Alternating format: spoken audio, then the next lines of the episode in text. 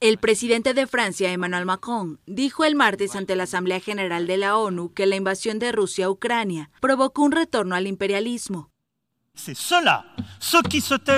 Los que callan hoy sirven a pesar suyo o en secreto con cierta complicidad a la causa de un nuevo imperialismo, de un cinismo contemporáneo que desintegra nuestro orden internacional, sin el cual la paz no es posible. Macron se dirigió a la Asamblea General horas después de que los aliados rusos dijeran que convocarían a referendo sobre la anexión en las partes ocupadas de Ucrania, una medida denunciada por las potencias occidentales y calificadas por el presidente francés como una parodia. Antes Macron se reunió con su par de Irán, Ebrahim Raisi, para hablar sobre el programa nuclear y los derechos de las mujeres en ese país.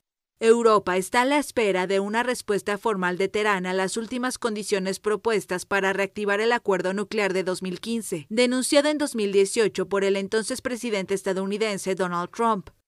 Nuestro deseo es que haya un marco sincero, verificable por la Agencia Internacional de Energía Atómica, y que sea que preserve la seguridad en particular de la región, es decir, de todos los países vecinos, en particular los países del Golfo e Israel. En este contexto, las discusiones de hoy han permitido ver en qué hubo acuerdo y desacuerdo. La pelota está ahora en el tejado de Irán, que debe decir si acepta o no las condiciones que han propuesto los estadounidenses y los europeos formalmente.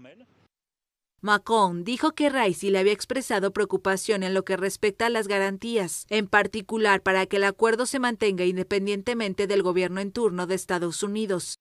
Teherán también quiere el fin de una investigación sobre rastros de uranio enriquecido, encontrados en tres sitios no declarados, lo que podría ser una señal de que Irán tiene un programa destinado a obtener la bomba atómica.